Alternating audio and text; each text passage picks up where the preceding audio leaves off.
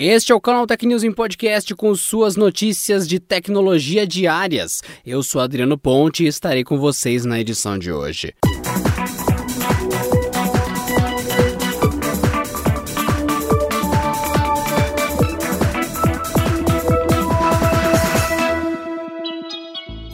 iPhone 12 só deve ser anunciado na próxima terça-feira, mas já sabemos coisas como preços, cores e datas das vendas graças a um vazamento.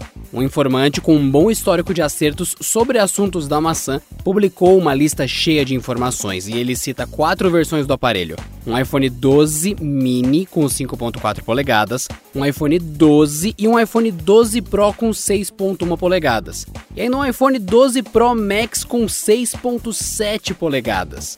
O novo celular da Apple será compatível com 5G e traz tela Super Retina XDR, com resolução superior ao Full HD, além de uma proteção extra com uma camada de cerâmica, garantindo maior resistência a riscos e quedas. Quanto às cores, o leaker diz que os iPhones 12 mini e 12 padrão virão em azul, branco, preto, vermelho e verde, enquanto os iPhones 12 Pro e 12 Pro Max chegam nas cores azul, dourado, grafite e prateado. E os preços? Bom, se a boataria estiver correta, o iPhone 12 mini vai custar a partir de 699 dólares, o iPhone 12 padrão a partir de 799 dólares, o 12 Pro começando a partir de 999 dólares e o 12 Pro Max a partir de 1099 dólares. Se você quiser saber mais vazamentos sobre a novidade da Apple, corre no canaltech.com.br que tem rumores lá. A Samsung passou na frente de concorrentes como Huawei e Qualcomm e confirmou detalhes do primeiro chip para celular Android fabricado no processo de 5 nanômetros. O Exynos 1080 5G é uma evolução direta do intermediário Exynos 980 e conta com as novas CPU Cortex A78 e GPU Mali G78 da ARM. A novidade oferece um aumento de 20% em desempenho e consome até 50% menos energia em comparação com o modelo antecessor, além de prometer até 25% mais performance em jogos. A data do lançamento oficial do novo chip ainda não foi revelada.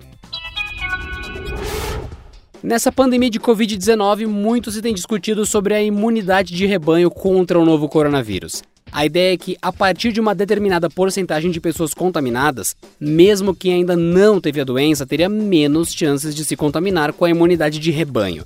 Só que com mais de 5 milhões de casos no país, essa situação ainda não parece ser realidade para os estados brasileiros. Pesquisadores de diferentes institutos e universidades nacionais observam que a imunidade de rebanho é uma possibilidade distante dos brasileiros, através de análises de dados sobre a epidemia no país. O Brasil está longe dessa imunidade contra a Covid porque a taxa é considerada mínima para o alcance desse tipo de imunização, segundo o grupo de pesquisadores, é de 60% de contaminados pelo coronavírus na população local o que não acontece por aqui. Por outro lado, vale destacar que há outras pesquisas que apontam para taxas de contaminação muito menores. Então, tudo isso ainda está no campo das análises, sem muitos martelos batidos por enquanto. Tem novidade chegando ao Edge, o navegador da Microsoft. A principal é uma ferramenta de captura de páginas que está sendo liberada gradualmente aos usuários e permite não apenas tirar um print da área visível na janela, como também das partes da página fora do campo de exibição. Outra novidade muito bem-vinda é a compatibilidade do leitor integrado de PDFs com atalhos para trechos específicos de documentos.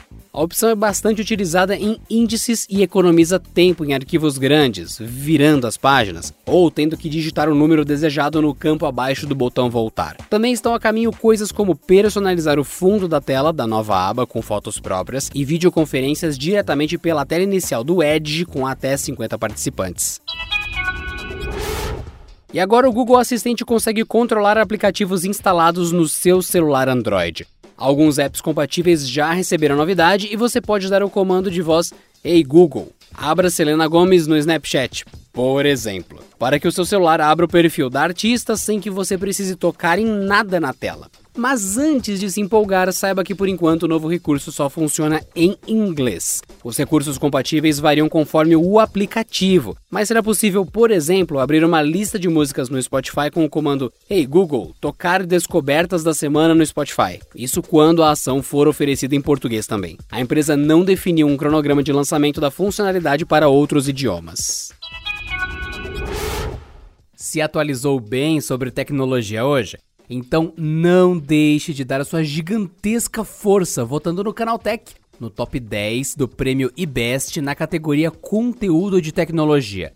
Acesse pelo celular ou pelo computador vote.premioibest.com, tudo junto, e vote em nós. Assim a gente consegue trazer ainda mais conteúdo legal para você. vote.premioibest.com. Por hoje é só, pessoal. Nos vemos na próxima terça-feira em mais uma edição do Canal Tech News e Podcast. Bom descanso, ótimo feriado e até lá. Este episódio contou com o roteiro de Patrícia Gnipper, edição de Gustavo Roque e editoria-chefe de Camila Rinaldi.